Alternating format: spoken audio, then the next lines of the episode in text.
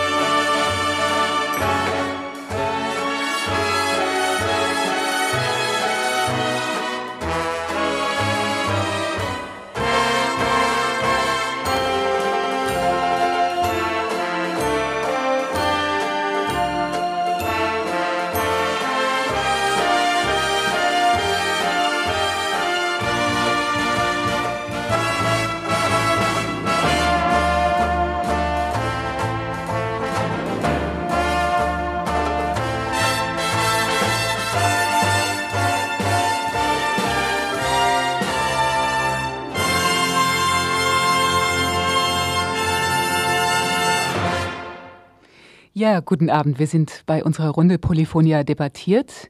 Äh, wer dieses Lied äh, erkennt, ist gut. Es war ein bisschen polemisch. Ähm, es heißt Hello Dolly. Es geht nämlich heute Abend um das Thema Genforschung. In aller Munde sind ja Embryonen, Stammzellen, Präimplantationsteknik, Keimbahntherapie, therapeutisches und reproduktives Klonen. Und das sind nur einige Vokabeln in der neuen sogenannten Biofortschrittseuphorie die uns auch glauben machen wollen, es stünde durch die Kartografie des menschlichen Genoms eine Revolution der Medizin, der Biologie oder auch gar des menschlichen Daseins ins Haus. Verändert das Reden mit diesen Vokabeln schleichend Menschenbilder oder anthropologische Selbstverständnisse?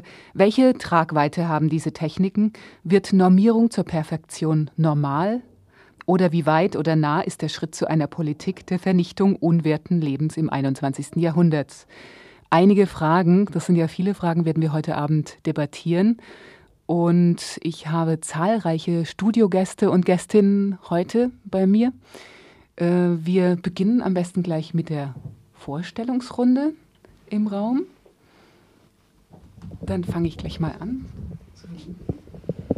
Guten Abend, ich bin Angela Schneider und Vorstandsmitglied in der AIDS-Hilfe. Guten Abend, ich bin Frau Demirel und bin Rollstuhlfahrerin. Guten Abend, mein Name ist Inge Trichtinger. Ich bin im Vorstand der Lebenshilfe und vertrete Menschen mit geistiger Behinderung und deren Angehörige. Guten Abend, ich heiße Marietta Singler und wohne in, in Oberimsingen. Ja, hallo, mein Name ist Anne-Rose Siebert und ich bin Sozialpädagogin, arbeite im Hilfsdienst vom Arbeitskreis Behinderte Nichtbehinderte und bin Mitglied im Arbeitskreis Bioethik in Freiburg. Guten Abend, mein Name ist Mario, ich bin Privatdozent für medizinische Ethik am Zentrum für Ethik und Recht in der Medizin, das eine Institution des Universitätsklinikums in Freiburg ist. Ja, zahlreiche äh, Studiogäste und wahrscheinlich auch zahlreiche Meinungen. Äh, ich möchte das Projekt Polyphonia noch mal kurz erklären für die äh, Hörer und Hörerinnen, die äh, noch nicht von uns sozusagen gehört haben.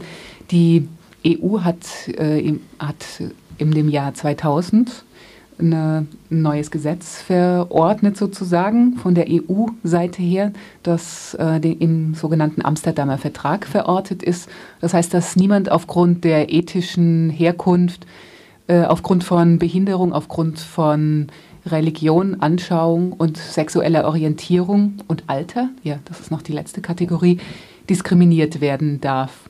Das heißt, dieses Gesetz ist momentan noch, äh, also eher noch auf EU-Ebene in Kraft getreten. Das heißt, dass arbeitsrechtlich gegen solche Arten von Diskriminierung vorgegeben, gegen, gegen, ich jetzt verspreche ich mich schon vor Aufregung, ähm, vorgegangen werden kann. Und Polyphonia ist im Rahmen von unserem Radio, Radio Dreieckland, entstanden. Ähm, es geht um eine Kooperation zwischen freien Radios in Europa. Da sind äh, auch Radios in anderen Ländern involviert, in Italien, in Spanien, äh, Österreich und England.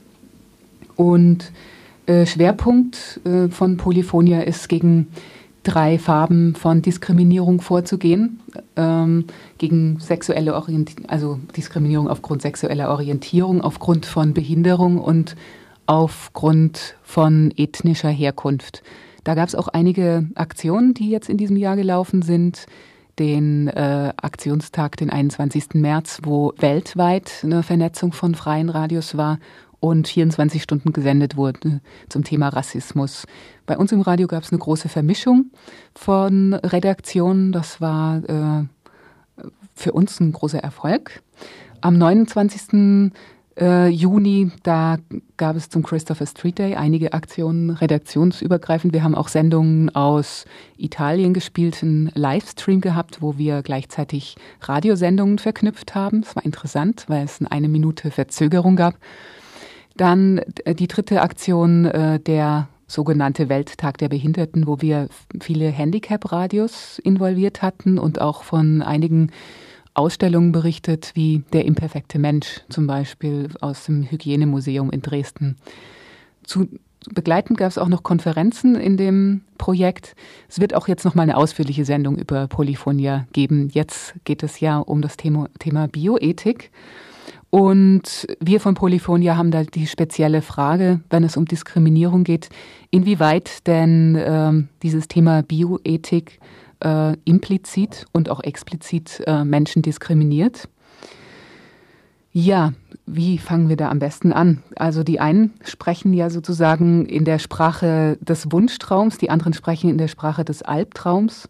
Albtraum heißt, dass die Menschen sozusagen als Ersatzteillager zu nutzen sind oder auch als Kindsreserve in der Tiefkühltruhe vorrätig haltbar sind.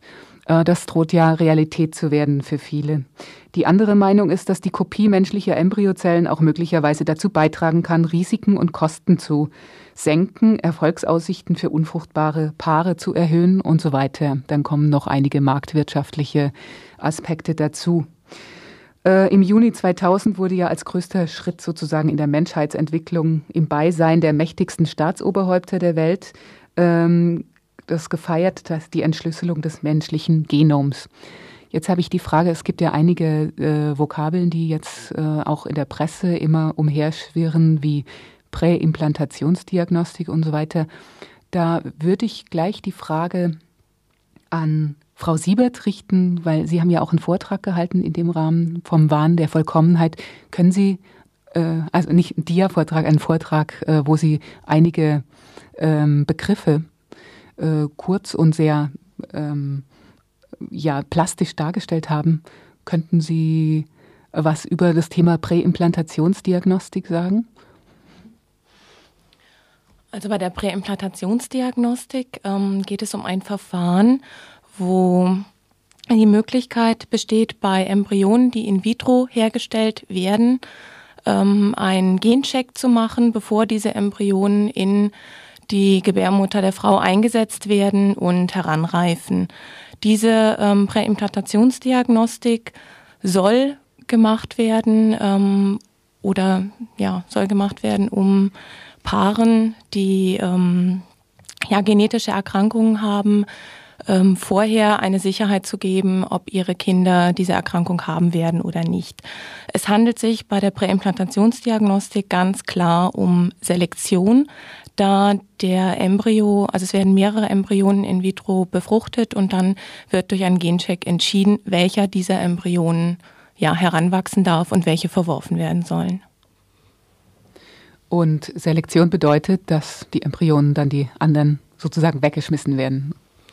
Ähm, ich denke, da fragen Sie am besten Dr. Mayo. Ich bin keine Medizinerin. Ja, das stimmt schon, dass Frau Siebert sagt, dass man bei der Präimplantationsdiagnostik äh, natürlich die Möglichkeit hat, äh, von drei Embryonen ein Embryo auszusuchen. Das hat in der Tat einen Selektionsaspekt. Äh, es muss jedoch dabei bedacht werden, dass äh, die Präimplantationsdiagnostik, ähm, so wie sie jetzt intendiert ist, selbst von der Bundesärztekammer, die ja entsprechende äh, Richtlinien erlassen hat, zumindest einen Vorschlag gemacht hat, äh, dass die Präimplantationsdiagnostik begrenzt bleiben soll auf schwerwiegende Erkrankungen äh, und nicht im Sinne einer Selektion äh, zu sehen ist, äh, die jetzt krankheitsirrelevante Merkmale betrifft. Also es geht darum, dass äh, wenn zum Beispiel ein Ehepaar bereits äh, ein Kind mit Behinderung hat und äh, sich für ein zweites Kind entscheidet, als Beispiel, und ähm, dieses Ehepaar mit damit rechnen muss, dass bei einer Schwangerschaft beispielsweise bei autosomal rezessiven Erkrankungen wie zum Beispiel die Mukoviszidose, dass man dann eben zu 25 Prozent Wahrscheinlichkeit äh, Gefahr läuft, äh, ein zweites Kind mit dieser Behinderung zu bekommen. Und es ist äh, letztlich die Entscheidung der Eltern, eine solche Präimplantationsdiagnostik, wenn sie denn zugelassen wäre. Und so ist es eben auch in Italien, in Frankreich, in Großbritannien. In Italien zwar nicht gesetzlich, noch nicht gesetzlich, aber de facto. Aber in Großbritannien, in Frankreich wird äh, das auf diese Weise gemacht, dass es eben beschränkt wird auf schwerwiegende Erkrankungen um äh, den Paaren die Möglichkeit zu geben, vor Eintritt der Schwangerschaft äh, zu wissen, äh, ob äh, der spezifische Embryo Genträger ist oder nicht. Wer bestimmt denn, was eine schwerwiegende Erkrankung ist? Es gibt äh, keinen Katalog und das hat die Bundesärztekammer und auch entsprechende Verbände auch äh, immer abgelehnt und das finde ich auch so richtig. Äh, es wäre eine, ähm, ein hohes Maß an Diskriminierung, wenn man einen Katalog erstellte und in diesem Katalog eben die Krankheiten benennte. Denn ähm, es ist wesentlich ähm, bei dieser Problematik, dass man die Entscheidung vom Einzelfall abhängig macht und dass man nicht ähm, kategorisch sagt und automatisch, äh, die Mukoviszidose ist eine Erkrankung, die per Präimplantationsdiagnostik äh, selektiert werden darf. Ich fände eine solche ähm, Katalogisierung bedenklich und das möchte man vermeiden, indem man dem Ehepaar äh, die Entscheidung überlässt, ob sie das Risiko für sich als so hoch ansieht, äh, dass das Ehepaar selbst mit dem Anliegen dann kommt, um eine solche Präimplantationsdiagnostik vornehmen zu lassen. Also in der Öffentlichkeit entsteht immer der Eindruck, als wären es die Ärzte, die unbedingt wollen, dass getestet wird. Ähm, ich weiß von Professor Dietrich, ich war früher in Lübeck gewesen, der letztlich das, äh, das am meisten äh, propagiert hat, die Präimplantationsdiagnostik, dass er sich vor äh, vor Anfragen von Seiten von Eltern nicht erwehren kann. Es ist letztlich eine Nachfrage von Eltern und nicht ein Wunsch der Ärzte, endlich mal eine Diagnostik vornehmen zu lassen. Nicht? Also die Nachfrage kommt von den Eltern und nicht andersrum. Darf ich da was zu sagen? Gerne. Ähm, das, was Sie sagen, dass die Nachfrage von den Eltern kommt, das ähm, kann ich gut nachvollziehen, denn es ist ja schon so, dass eben in unserer Gesellschaft es mittlerweile unglaublich schwierig ist, ein Kind mit einer Behinderung, ähm, ja, zu einem mit äh, ja einem Kind mit einer Behinderung wirklich ein normales Leben möglich zu machen und dass Eltern ähm, all diese Gedanken mit einfließen lassen, wenn sie dann halt eben diese Untersuchungen machen lassen. Ähm, dass Sie vorhin gesagt haben, die Diskrimin also dass es eben keinen Katalog da geben soll. Das wäre, wenn das so wäre, noch viel schlimmer, da das automatisch eine ganz extreme Diskriminierung wäre von den Menschen, die diese Behinderung haben und mit dieser Behinderung leben.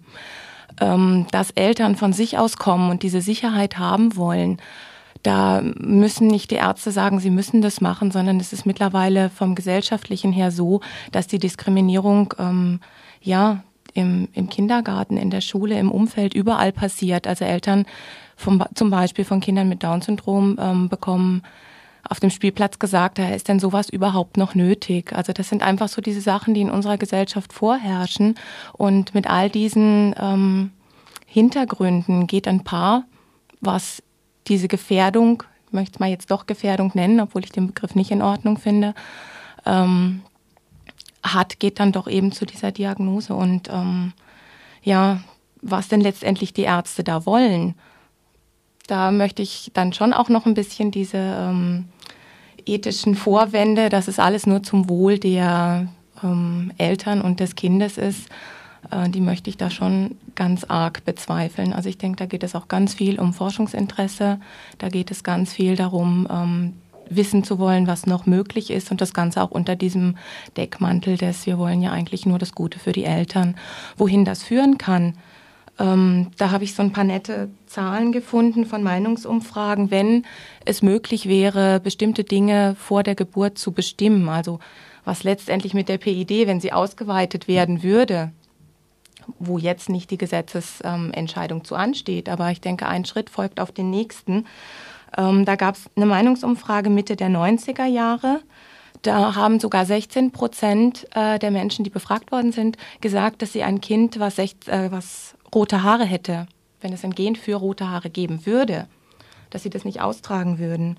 Ähm, 25 Prozent haben gesagt, dass sie, wenn es ein Gen für Fettleibigkeit geben würde, ähm, dass sie das Kind nicht austragen würden. Und 14 Prozent haben gesagt, wenn es ein Gen für Homosexualität geben würde, dieses sogenannte Schulengen, was es auch nicht gibt, dass sie ähm, ein Kind nicht austragen würden.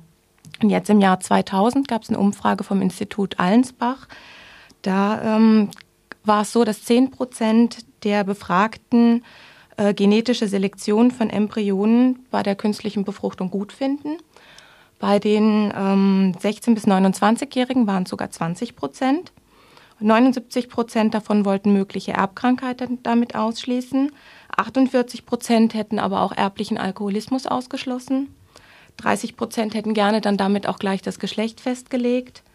Ähm, und wenn es denn dann schon möglich wäre, auch noch 20 Prozent das sportliche Talent oder 14 Prozent die künstlerische Begabung gefördert. Also ich denke, das sind einfach die Sachen, das ist das, was in der Gesellschaft ähm, angedacht wird. Das ist das, was letztendlich dann in den Köpfen der Menschen vorgeht, ähm, ja, die dann eventuell auch zu solchen Untersuchungen kommen. Ja, Frau Siebert, ich würde Ihnen recht geben, dass ähm, das Allerwesentliche bei dieser Problematik in der Tat äh, der gesellschaftliche Umgang mit äh, Menschen mit Behinderungen ist und dass ähm, die Hauptaufgabe der Gesellschaft darin besteht, ein Klima herzustellen, das äh, Menschen mit Behinderungen als Bestandteil dieser Gesellschaft und auch Bestandteil einer humanen Gesellschaft äh, zu betrachten hat. Und eine Gesellschaft, die beschließt, dass sie keine Menschen mit Behinderungen haben will, wäre eine in höchstem Maße inhumane Gesellschaft. Das muss, das muss immer wieder deutlich äh, gemacht werden, dass dieses gesellschaftliche Klima äh, das Entscheidende ist für diese, äh, für diese Fragestellung. Da gebe ich Ihnen vollkommen recht. Aber dann muss man fragen, wie kann man denn eine Gesellschaft erreichen, die Behinderten freundlich ist und behindertenfreundlicher wird. Und ich bezweifle, dass äh, ein kategorisches Verbot der Präimplantationsdiagnostik ein Schritt wäre, um diese Gesellschaft behindertenfreundlicher zu machen. Das bezweifle ich. Ich denke, ähm, dass äh, viel wichtiger äh, die Signale sind, die auch von der Politik kommen müssen, und die kommen ja auch, die da lauten, Menschen mit Behinderungen ähm, verdienen unsere Solidarität und wir sollen alles dran setzen, damit diese Menschen in einer Weise mit uns gemeinsam leben können, dass äh, wir das verantworten können und sie nicht marginalisieren. Ähm, und ich denke, man kommt in der Diskussion nicht weiter, wenn man mutmaßt über äh, Motivation anderer Menschen, ohne äh, diese Menschen gut zu kennen und ohne Belege dafür zu haben, dass sie sagen, die Ärzte würden ja selbst eigentlich nur nach dem Profit handeln. Ähm, das ist eine Mutmaßung ihrerseits, die aber vor allem im Umgang mit der Präimplantationsdiagnostik äh, jeder Grundlage entbehrt. Mit der Präimplantationsdiagnostik lässt sich keinerlei Geschäft machen und da lässt sich auch keinerlei ähm, wissenschaftliche äh, Neuerungen erzielen, die einen berühmt machen können als Wissenschaftler. Hier geht es tatsächlich darum, dass sich einfach Techniken entwickelt haben, die, wenn sie angewendet werden, dazu führen, dass man einen Schwangerschaftsabbruch verhindern kann. Und Sie müssen sich eben vorstellen, in welche Situation ein Arzt gerät, zu dem eine Frau kommt und sagt, oder ein Paar und sagt, wir haben ein Kind mit Behinderung, möchten aber kein zweites mit Behinderung. Und dann, äh, und da könnte man doch mit der Präimplantationsdiagnostik das im Vorfeld sehen. Nach der momentanen, äh, nach der momentanen äh, ähm, Rechtslage wäre das so, dass der Arzt sagen müsste, nein, wir können bei Ihnen technisch zwar eine Präimplantationsdiagnostik machen, könnten im Vorfeld sehen, ob dieser Embryo Genträger ist oder nicht, aber das dürfen wir nicht. Aber Sie können schwanger werden. Äh, und wenn Sie schwanger sind, dann können wir eine Pränataldiagnostik vornehmen und dann können wir auch einen Schwangerschaftsabbruch vornehmen lassen unter der Bedingung, dass Sie dann einen Beratungsschein mitbringen. Nicht? Das ist die Situation momentan. Und Sie müssen sich eben vorstellen, was, äh, was der Arzt in diesem Moment empfindet, wenn er, wenn er einen solchen Vorschlag machen muss. Ich denke, das ist sehr wichtig für die Diskussion. Und es geht nicht darum, dass Ärzte jetzt in diesem Moment sagen, weg mit den Behinderungen, sondern sie sagen sich, ja, es ist hier eine Güterkollision und, und kann ich denn, kann ich denn eher die Schwangerschaft jetzt dazu raten äh, und oder wäre nicht doch die Präimplantationsdiagnostik für diesen ganz harten Fall, nur für diese Einzelfälle, nicht vielleicht doch für das Paar die größere Hilfe? Nicht? Das, das möchte ich zur Diskussion stellen. Das wäre für das einzelne Paar die größere Hilfe. Und wenn Sie äh, vorher gesagt haben, ja, und das Dritte Reich ist so ein Problem, nicht? Äh, erklären Sie mal so einem Paar, äh, dass wir die Präimplantationsdiagnostik deswegen nicht vornehmen dürfen, weil es das Dritte Reich gab. Dieses Paar wird das nicht verstehen. Und dafür plädiere ich, dass man die Situation konkret ins Auge fasst und dann eine Entscheidung fällt, die in sich schlüssig ist, ohne die Belange der behinderten Menschen dabei zu vergessen. Aber ich denke zu sagen, die Präimplantationsdiagnostik darf auf keinen Fall sein, auf Teufel komm raus, äh, und den Schwangerschaftsabbruch dann aber ähm, zu rechtfertigen, das scheint mir in sich nicht so schlüssig zu sein, wie es oft, äh, wie es oft den Anschein hat. Ich sehe schon, wir sind mitten in der Diskussion. Die Gesichter beginnen sich zu röten. Ja, ähm, ich wollte fragen, eine kleine Musikpause, um dann ähm, es gleich weiter.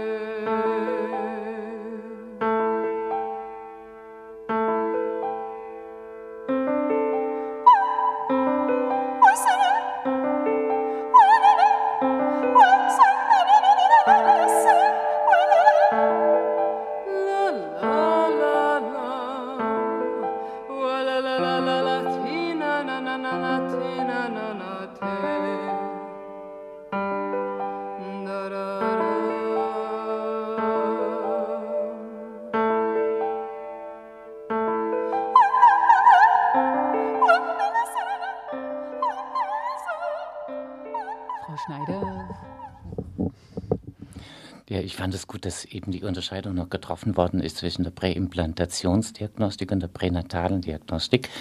Äh, ich denke, dass niemandem der Vorwurf äh, zu machen ist äh, bei der Präimplantationsdiagnostik, wenn da die entsprechenden Untersuchungen gemacht werden. Ich würde aber ganz erhebliche Vorbehalte eben auch bei der pränatalen Diagnostik haben. Dort ist sehr viel stärker auch in Richtung Eugenik äh, eben und in Richtung Drittes Reich mit dieser Selektion äh, nachzuforschen. Und äh, ich würde zusätzlich auch noch sagen, äh, wir haben heute die Möglichkeit, und das sollten wir uns darauf einrichten, auf wir sollten uns darauf einrichten, dass es zu irgendeinem Zeitpunkt Menschen gibt, die nicht mehr äh, eben mit dieser Beliebigkeit auch geboren worden sind, äh, mit der wir heute überwiegend äh, zur Welt gekommen sind. Und äh, wie wollen wir mit den Menschen umgehen? Da haben wir heute Zeit, uns äh, darüber Gedanken zu machen. Und das vermisse ich in der aktuellen Diskussion. Insgesamt nicht hier jetzt im Studio, da sind wir noch nicht drangekommen, aber in der gesamten Diskussion vermisse ich das. Ich würde gern Wort ergreifen für Eltern und Menschen mit geistiger Behinderung. Denen, denen ist ganz sehr wichtig, auch immer zu zeigen, dass sie sehr gerne leben und zwar sehr befriedigt auch leben und dass es durchaus überhaupt kein Drama sein muss, ein behindertes Kind zu haben. Ähm, ich würde gern Marietta Singler auch zu Wort bitten, die erzählen kann, dass sie sich immer wieder auch Gedanken machen, wie sie leben, wie sie leben wollen und ein bisschen auch Hilfe möchten von den anderen Menschen, von der Umwelt, da äh, zu mehr Selbstständigkeit ihnen zu verhelfen. Marietta, erzähl von heute Morgen. Wir saßen zusammen in der Arbeitsgruppe. Ja. Möchtest du vorlesen?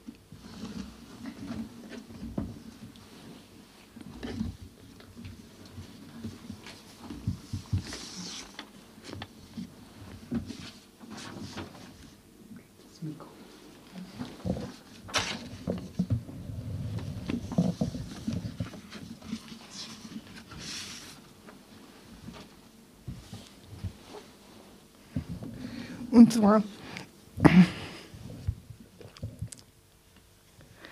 mir, mir traut sich auch nicht als Behinderter etwas sagen, oder nicht? Aber warten wir jetzt auch einen kleinen Moment, bis du das sagen kannst. Und ich bin in der Werkstatt und, und verdiene auch. Und mir macht es auch Spaß, in einer Caritas-Werkstätte zu arbeiten. Sonst macht es einem keinen Spaß, wenn man, wenn man keine Freundinnen hat oder so. Wir brauchen ja auch Freunde oder so. Habt ihr auch, ja. oder? Ja. Heute Morgen darf ich vielleicht ergänzen, hatte man es davon, ein bisschen mehr Geld wäre nicht schlecht für Menschen mit geistiger Behinderung, weil dann könnten sie noch etwas mehr auch in die Öffentlichkeit, etwas mehr auch in ein Konzert oder auch in eine Disco, nicht nur einmal im Jahr. Das wäre schon nicht schlecht, weil der Wunsch, nach außen zu gehen und zu zeigen, hier sind wir, wir uns geht sehr gut, der ist durchaus da und das freut dann auch wieder die Eltern, weil das wollen sie eigentlich mit ihren Kindern auch. Nicht verstecken, kein Drama mehr, dass man ein behindertes Kind hat, sondern hier sind wir, uns gibt's und es ist auch sehr schön so. Also, also ich finde, ja, also ich finde es halt so, ähm, man selber ist nicht behindert, sondern man wird behindert.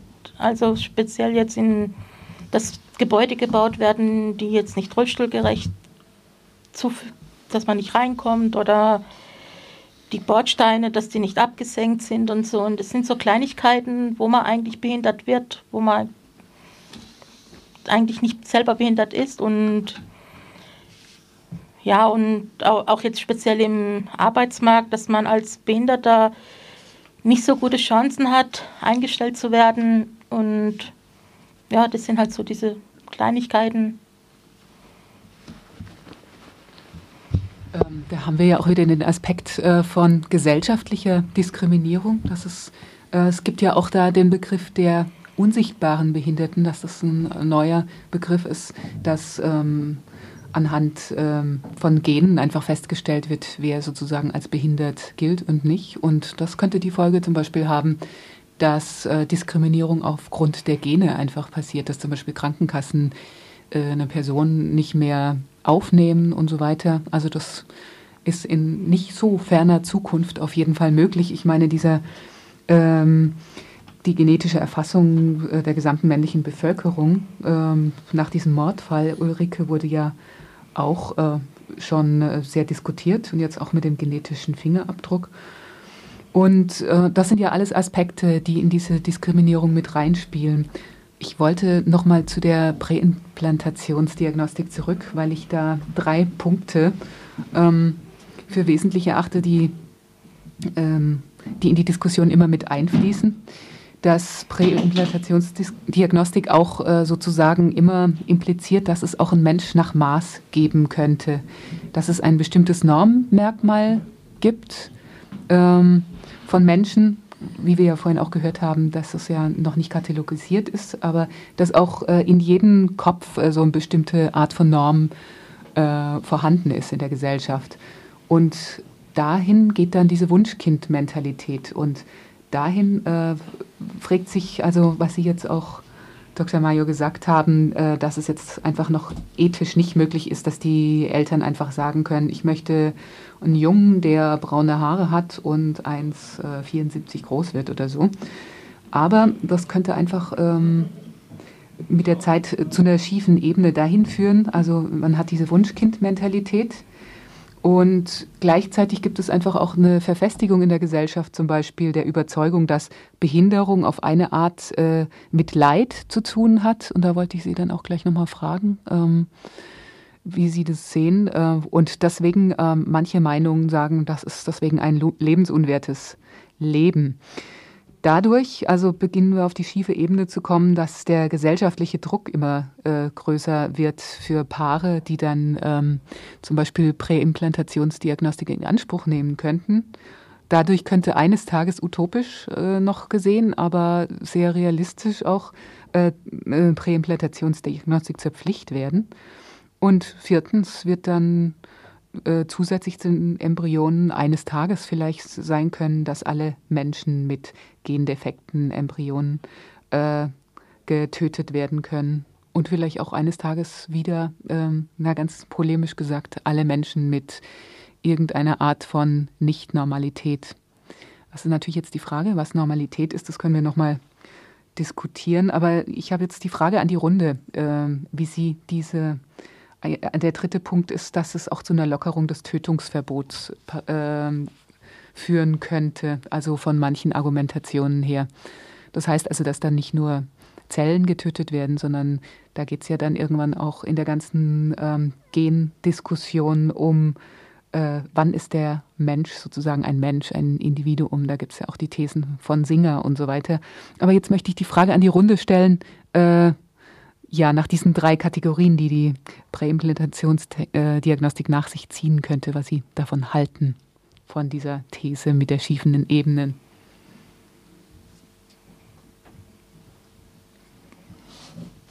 Ich würde dann nochmal darauf hinweisen, dass es äh, nicht eigentlich um die Präimplantationsdiagnostik, sondern um die pränatale Diagnostik geht. Äh, und äh, die bei der Präimplantationsdiagnostik allenfalls dann eben zu überlegen ist, und das kann uns äh, Dr. Meyer vielleicht beantworten, aus welchen Gründen diese also Implantate, Implantate gemacht werden, aus welchen Anlässen heraus diese Schwangerschaften zustande kommen. Wenn die auf die Art zustande kommen, dass nun eben diese Paare äh, sagen, ich möchte also mich nicht auf eine natürliche Schwangerschaft verlassen, weil da möglicherweise solche äh, genetischen äh, Kranken, äh, Krankheiten übersehen werden können oder nicht sichtbar gemacht werden, dann wäre das äh, in der Tat äh, in Richtung Eugenik schon eben von diesen einzelnen Paaren auch so zu sehen und wäre entsprechend zu beurteilen. Äh, ist aber dann eine Sache, die bei den Paaren selber liegt und nicht bei äh, der Ärzteschaft. Also da würde ich die Ärzte äh, und Ärztinnen schon in Schutz nehmen wollen. Und bei der äh, pränatalen äh, Diagnostik, äh, die ist in der Tat eben also wirklich zu beobachten, auch mit dem Blick auf Eugenik und auf diese genetischen Defekte. Ich finde es sehr gut, äh, dass Sie da äh, diese Differenzierung vornehmen, äh, weil es in der Tat wesentlich ist, sich vor Augen zu halten, dass die Pränataldiagnostik letztlich eine Diagnostik ist, die sich verbreitet hat, die mittlerweile akzeptiert ist, obwohl sie aus meiner Sicht ähm, in in ethischer Hinsicht doch fragwürdig ist. Das muss man einfach ganz klar sehen, weil ähm, hier die Behinderung ein Argument ist, um ein Menschenleben zu beenden, und zwar in einem fortgeschrittenen Stadium. Das ist äh, zwar Usus geworden und rechtlich auch äh, äh, toleriert, aber äh, von der ethischen Perspektive her ist das natürlich schon sehr schwer zu rechtfertigen. Im Vergleich dazu, je nachdem, wie man den Embryo sieht, ist die Präimplantationsdiagnostik äh, im Grunde weniger gravierend, weil es sich hier um Embryonen in einem Frühstadium handelt. Vorausgesetzt, man sagt, dass der Mensch nicht vom, von der Befruchtung an ein Mensch ist. Nicht? Das ist die Voraussetzung. Wenn man sagt, ein Mensch ist von Anfang an, von der Befruchtung an, ein Mensch mit einer ihm eigenen Menschenwürde, dann ist natürlich der Abbruch einer Schwangerschaft in der zwölften Woche genauso, genauso schwerwiegend wie das Verwerfen eines Embryos. Wir haben aber das Problem, dass wir in der Gesellschaft äh, längst schon Embryonen in diesem frühesten Stadium verwerfen und niemand äh, sich äh, da dagegen wehrt, wie zum Beispiel eben bei den Nidationshämmern, bei der, bei der Pille danach, bei der Spirale. Äh, da haben wir es ja mit dem, mit dem Faktum zu tun, vor allem bei den Nidationshämmern, äh, dass hier Embryonen äh, vernichtet werden, weil sie an der Einnistung in der Gebärmutter gehindert werden, ohne dass in der Gesellschaft sich Widerstand regt. Das zeigt also, man darf nicht mit zweierlei Maß messen und sagen, die Spirale, die Pille danach vor allem, äh, das macht uns nichts, aber wenn ein Embryo bei der Präimplantationsdiagnostik verworfen, dann ist das ganz schlimm. Da sehe ich eine Doppelmoral. Aber die Präimplantationsdiagnostik hat eben doch einen anderen äh, schwerwiegenden äh, Aspekt, der darin besteht, dass eben Embryonen gezeugt werden mit der Absicht, sie nur unter Bedingungen dann am Leben zu lassen. Und es ist somit eben eine Zeugung auf Probe, es ist eine Zeugung unter Bedingungen. Das bedeutet, dass hier zum ersten Mal ein Menschenleben entsteht, das nicht für sich genommen als Selbstwert gesehen wird, sondern das nur akzeptiert wird, vorausgesetzt, dass es nicht Genträger ist. Das ist das einzige ähm, wirklich problematische, das ich bei der Präimplantationsdiagnostik sehe, das bewusste Zeugen ohne äh, die Grundhaltung zu haben, dieses Leben, ab dem Moment, da es da ist, akzeptieren wir, egal wie es ist. Allerdings kann man da dagegen sagen, dass es vielleicht auch eine Schwangerschaft auf Probe gäbe. Nicht? Äh, man könnte ja sagen, ein Ehepaar wird schwanger und sagt von vornherein, wenn ich weiß, dass äh, hier die Leibesfrucht eine Behinderung trägt, dann treibe ich ab. Dann könnte das auch ein Zeugen auf Probe sein. Allerdings ist das, äh, gehört natürlich zum Schwangerschaftsabbruch noch ein Entscheidungsschritt dazu und man muss dann auch äh, nicht einige Bedingungen erfüllen. Also es ist nicht so unmittelbar der Fall. Aber bei der Präimplantationsdiagnostik ist das eben ein Problem. Das lässt sich nicht negieren. Es wird Menschenleben gezeugt und äh, letztlich nur auf, unter Bedingungen akzeptiert. Deswegen würde ich da sagen, dass ähm, die, die Problematik mit der Präimplantationsdiagnostik äh, letztlich äh, unser Menschenbild tangiert. Aber ich würde nicht sagen, dass es sich hier um das Desiderat eines Menschen nach Maß sich handelt. Äh, wir haben dieser Mensch nach Maß, der perfekte Mensch, das sind die Schlagwörter, die mit der Präimplantationsdiagnostik immer verknüpft werden. Aber es sind eben nur Schlagwörter, die nichts mit der Realität zu tun haben. Denn die Paare, die die wollen, die die Präimplantationsdiagnostik wollen, wollen keine perfekten Kinder. Sie möchten nur nicht ein zweites Kind mit, mit der spezifischen Behinderung. Und die Ärzte äh, wollen da nicht selektieren nach, äh, nach Perfektionsmerkmalen, sondern nach nur schwerwiegenden Erkrankungen. Also das hat nichts mit Mensch nach Maß zu tun. Aber, dass Sie gesagt haben, Wunschkind, das ist schon natürlich eine Gefahr, nicht? Also dass dann ein Mensch sich sagt, wenn ein Mensch erfährt, dass äh, bei ihm, bevor er geboren wurde, eine Präimplantationsdiagnostik gemacht worden ist, könnte dieser Mensch denken, aha, also bin ich ja nur am Leben, weil ich diesen Test nicht habe und nicht, weil ich ein Mensch bin. Nicht diese bedingungslose Annahme, das ist das Problem. Und deswegen könnte, könnten Erwartungen auch entstehen. Er sagt, ja, Menschen werden nur dann angenommen, wenn sie, wenn sie bestimmte äh, Behinderungen nicht haben. Aber dass wir sagen, wir haben hier äh, den Menschen nach Maß und wir wollen den Menschen nach Maß, das ist Zukunftsszenario und das ist auch Horrorszenario, das ich nicht ganz äh, adäquat finde äh, in Bezug auf die konkreten Situationen, die wir in den Kliniken haben und äh, auch im Umgang auch mit den betroffenen Eltern. Nicht? Sagen Sie mal einem solchen Ehepaar, es geht Ihnen um perfekte Kinder. Dieses Ehepaar wird nicht verstehen, äh, warum Ihre Kritik äh, so lautet. Ähm, ich meine, ich habe jetzt hier ein ganz plattes Zitat von ähm, Robert Edwards, der in der Frankfurter Rundschau zwei Jahre her ist, der dann auch sagt, es gibt wunderbare Anwendungen der Diagnose, etwa wenn man schon bei, im Reagenzglas gezeugten Embryonen die Bluterkrankheit erkennen kann.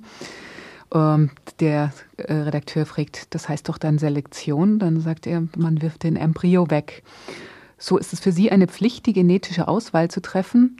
Äh, dann sagt Edwards, es ist eine Pflicht für mich, die Geburt eines leidenden Kindes zu verhindern. Es ist eine Pflicht für mich, Menschen dabei zu helfen. Ich sage, jedes Kind ist ein gewolltes Kind und wenn möglich ein normales Kind. Wenn man ein Embryo mit zystischer Fibrose entdeckt ist, hat, ist es eine Pflicht, die Geburt zu verhindern und so weiter und so weiter. Also ich meine, diese Stimmen gibt es schon. Vielleicht nur ein, ein Halbsatz dazu. Äh, in der Tat ist das eine sehr, sehr irrige Annahme, die Herr Edwards hier äh, propagiert. Äh, wenn wir Präimplantationsdiagnostik vornehmen, dann muss, muss uns klar werden, dass wir diese Diagnostik für uns vornehmen und nicht für das Kind. Wir dürfen nicht argumentieren, es ist im besten Interesse des etwaig zu äh, äh ge gebärenden Kindes. Nein, ähm, ein Kind wird immer äh, eher geboren werden wollen, als dass es äh, vorher äh, abgetrieben worden, äh, werden will.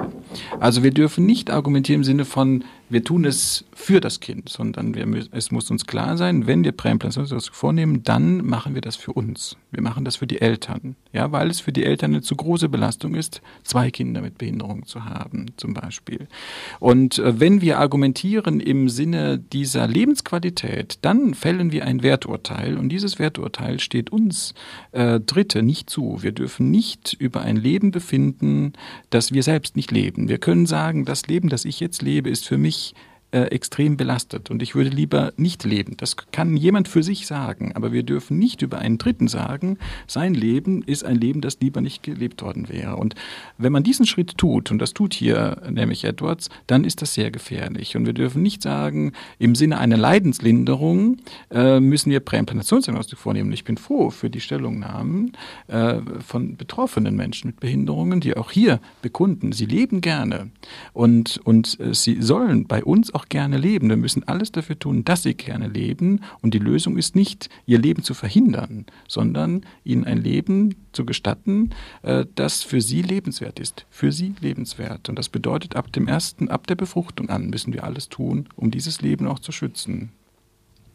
Mhm. Ich melde mich jetzt nochmal als Angehörige zu Wort.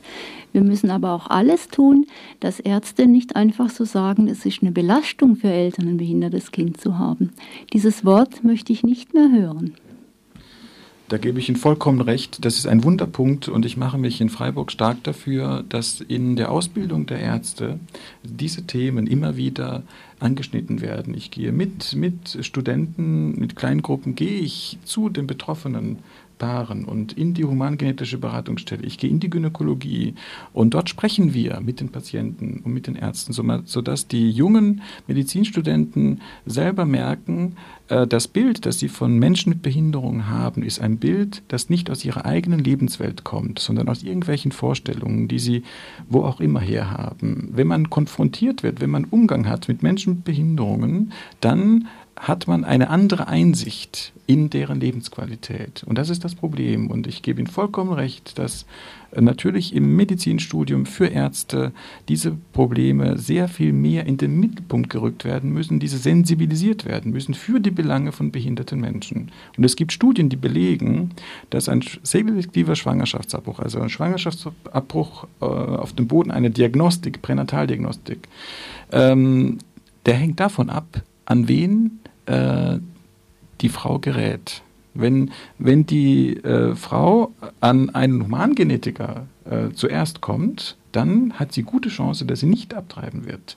Wenn sie an einen anderen Arzt kommt, dann ist die, dann ist die Gefahr, dass sie abtreibt, viel größer. Also der Arzt hat da schon eine sehr große, sehr große Macht am Ende, ähm, diese Belastung, wie Sie sagen, eben äh, zu minimieren oder in den Mittelpunkt zu rücken. Und deswegen müssen, äh, ist es sehr wichtig, dass Ärzte über diese Themen auch informiert sind und sich selbst ein Urteil bilden und dass sie realisieren, dass ein Mensch mit Behinderungen kein Mensch ist, der nicht, der lieber nicht, nicht lebt, sondern ein Mensch ist äh, und auch für die Eltern ein Mensch ist, den man liebt. Und äh, zu empfehlen, dass man einen Schwangerschaftsabbruch vornimmt, ist aus meiner Sicht eben dann doch sehr kurzsichtig. Aber man muss die Ärzte wiederum verstehen, dass sie natürlich Angst haben, dass sie auch rechtlich belangt werden. Das ist eine andere Problematik. Nicht Ärzte müssen auf Gefahren hinweisen, weil wenn sie das nicht tun, gerade eben die Gynäkologen, nicht wenn die Frauenärzte, wenn sie das nicht tun, können sie belangt werden, dass sie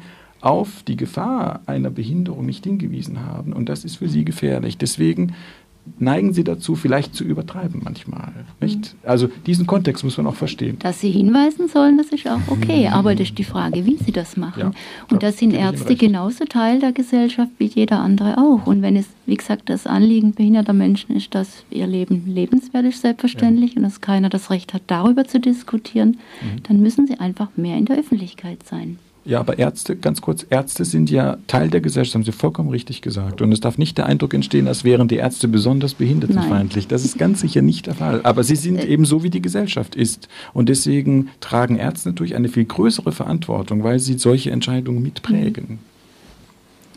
Ich frage mich allerdings, ähm, was das für eine Gesellschaft ist, in der eben, wie Sie gerade gesagt haben, ähm, ein Arzt extrem vorsichtig sein muss, dass er da auch wirklich ausreichend berät, damit eben ihm nicht nachher ähm, ja, Schadensersatzforderungen angehangen werden, dass in unserer Gesellschaft es möglich ist, dass eben ein Kind als Schadensfall bezeichnet werden kann. Ähm, da ist für mich dann schon auch diese Frage, diese Werte, die Sie vorhin auch angesprochen haben, dass wir unsere Gesellschaft so machen müssen, dass man in ihr eben auch als Mensch mit Behinderung ähm, normal leben kann. Das ist, das klingt sehr schön, aber die Realität sieht ja einfach erstmal anders aus. Und ähm, es ist auch so, dass ich ähm, ja auf der einen Seite diese Diskussion, dass man diesen Paaren, wo ich im Einzelfall verstehen kann, also ich möchte keinem Paar ähm, absprechen, dass sie nicht ein berechtigtes Interesse daran haben, dass sie ein gesundes Kind haben möchten, wobei ich dann natürlich immer noch denke, ähm, gibt es überhaupt ein Recht auf ein Kind? Habe ich ein Recht auf ein Kind? Also muss ich überhaupt ein Kind bekommen oder kann ich mich auch klar dafür entscheiden, kein Kind zu bekommen? Oder kann ich auch ein Kind adoptieren? Es gibt einfach viele Möglichkeiten. Es gibt nicht nur die PID. Also das ist auch sowas, was man ein bisschen im Hinterkopf behalten sollte. Ähm, dann denke ich aber eben, wo ich nochmal drauf zurückkommen will, auf der einen Seite wird für wenige Menschen ähm, versucht, dieses Optimum, Sie haben vorhin nicht gesagt, ähm, dass sie an diese, an diese Vollkommenheit glauben. Ich möchte es mal einfach nennen, die, das Konzept vom verbesserten Menschen. Vielleicht können wir uns da in der Mitte irgendwo einigen. Ähm, dass es das jetzt nicht ist mit dem für einzelne Paare das Optimum zu finden. Da wird sehr, sehr viel getan und da wird ähm, argumentiert. Ich denke, warum machen wir uns da so den Kopf und gehen nicht erstmal an die Alltagsrealität dran? Warum ist es bei uns in unserer Gesellschaft möglich, dass im Pflegeheim alte Menschen ähm, so schlecht versorgt werden, dass sie teilweise, was vorgekommen ist, verhungern, dass sie einfach mit ähm, offenen Stellen mit Dekubitus liegen und nicht ausreichend versorgt werden, weil nicht genügend Pflegepersonal da ist. Warum ist es so, dass Menschen ähm, mit körperlichen Behinderungen, die von der Pflegeversicherung und deren Leistungen abhängig sind, ein ganz striktes Korsett auferlegt bekommen, wie sie leben müssen? Warum sind all diese Dinge dann ähm, nicht in der Diskussion immer mit parallel dabei? Das gehört zusammen. Ich weiß nicht, ob ähm, das nicht ähm, eine verkürzte Argumentation ist, weil äh, die Tatsache, dass es sonst Defizite gibt in der Gesellschaft, ist ja nicht zu bestreiten. Nur ich sehe keinen Zusammenhang zu der Problematik der Präimplantationsdiagnostik, eine Technik, die ja nicht in Deutschland entwickelt wurde. Sie ist einfach da. Und wenn eine Technik da ist, dann muss man eine Entscheidung fällen, ob man sie denn anwendet oder nicht. Momentan ist sie in Deutschland nach Meinung der überwiegenden Mehrheit der Juristen verboten. Ähm, und man muss sich entscheiden darüber, ob man sie verboten lassen soll oder ob man sie erlauben soll in engen Grenzen. Äh, dass es sonst Defizite gibt, äh, das ist unbestritten. Nur ich sehe keinen Zusammenhang, äh, weil diese Frage muss geklärt werden, ganz gleich, wie groß die Defizite sonst sind. Ich gebe Ihnen recht, dass es sehr viel drängendere Probleme in der Gesellschaft gibt, als die Frage zu klären, ob man für 100 Paare im Jahr diese Frage löst. Aber diese Frage stellt sich nun mal jetzt. Und sie ist eine Menschheitsfrage, weil von, von dieser Frage letztlich unser Umgang äh, mit werdendem Leben abhängt. Und deswegen ist es eine wichtige Frage, die zwar quantitativ nicht ins Gewicht fällt, aber sie sagt etwas aus über unser Menschenbild. Und da ist es eben wichtig, mit Menschen mit Behinderungen zu sprechen und sie zu fragen. Der Kränkungsgehalt einer, einer vorgeburtlichen Diagnostik ist gewaltig wenn man, wenn ein Mensch mit Behinderung erfährt, aha, äh, da wird eine vorgeburtliche Diagnostik vorgenommen und wenn, wenn da die Diagnose feststeht, die Diagnose der Krankheit, die ich habe, dann wird ein Schwangerschaftsabbruch vorgenommen. Das ist, das ist eine Kränkung. Und es ist eben wichtig zu sehen und zu fragen und zu erörtern, äh, wie denn Menschen mit Behinderungen äh, im Vergleich dazu die Präimplantationsdiagnostik wahrnehmen. Ob denn auch das eine Kränkung ist und was denn für sie ähm, gravierender ist. Das ist eben, also ich plädiere für den Dialog mit den Menschen, die es betrifft. Und nicht mit der Argumentation äh, von Horrorszenarien. Die helfen uns nicht weiter. Wir müssen jetzt schauen, wo wir stehen. Und da muss man im Dialog mit den Betroffenen eine Lösung finden. Ich würde vorschlagen, wir machen eine kurze Musikpause. Das sind jetzt viele Fragen, ähm, die wir auch gleich, äh, also ich würde gerne auch nochmal auf die Frage der Normalität hinweisen. Ich habe jetzt hier so ein schönes Bild im Studio, das leider unsere Hörer und Hörerinnen nicht sehen können. Äh, das ist ein Embryo im Mutterleib mit der legendären Nackenfalte. Und ähm, jetzt weiß ich die Prozentzahlen nicht, aber ich denke, das ist ungefähr dass ungefähr 70 äh, Prozent dieser Kinder abgetrieben werden dürfen. Das sind die Kinder mit Down-Syndrom. Das 90, 95? Also Gut. dürfen, dürfen alle. Ja, also dürfen, dürfen alle, genau. 95. Also das heißt einfach, ähm, dass äh, Menschen mit Down-Syndrom sozusagen auch keine Lebensberechtigung haben, einfach ähm, von der Gesellschaft auch nicht anerkannt sind als Lebensform, weil wie auch immer, das hatten wir auch schon mal in der Studiodebatte eine Stunde lang, ähm, eine Debatte mit äh, Müttern von Kindern mit Down-Syndrom. Gut, jetzt erstmal eine Musikpause und dann frage ich weiter nach Normalität.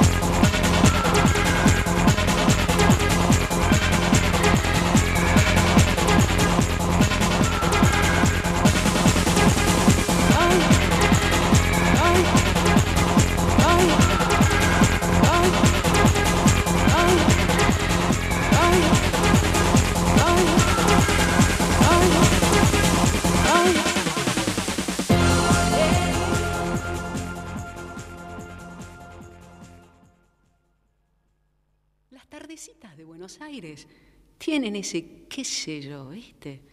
Salgo de casa por arenales, lo de siempre en la calle y en mí, cuando de repente detrás de ese árbol se aparece él.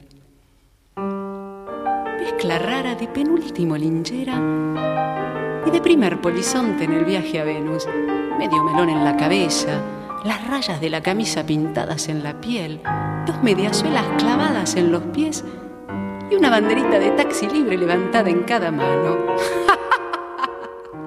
Parece que yo solo lo veo, porque cuando él pasa entre la gente, los maniquíes le guiñan, los semáforos le dan tres luces celestes y las naranjas del frutero de la esquina le tiran azares. Y así, medio bailando y medio volando, se saca el melón, me saluda, me regala una banderita y me dice... Ya sé que estoy piantao, piantao, piantao. ¿No ves que va la luna rodando por Callao? Que un corso de astronautas y niños con un vals me baila alrededor. Baila, vení, ya sé que estoy piantao, piantao, piantao. Yo miro a Buenos Aires del nido de un gorrión y a vos te vi tan triste, ven y volá, sentí el loco berretín que tengo para vos.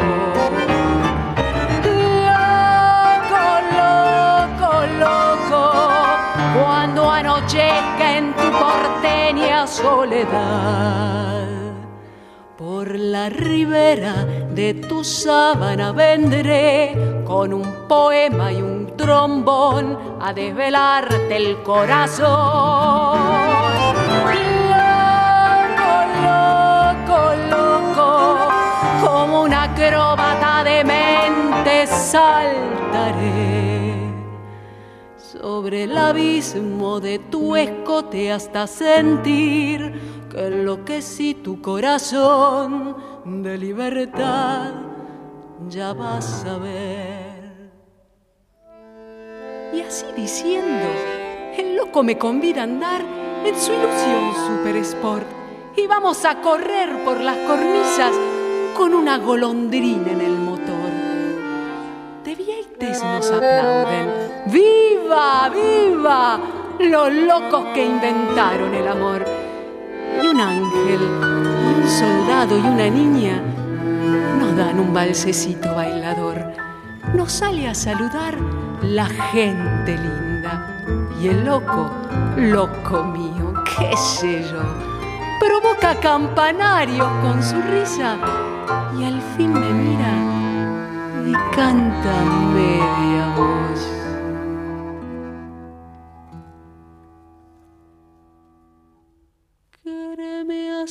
piantao, piantao, piantao, trépate esta ternura de locos que hay en mí.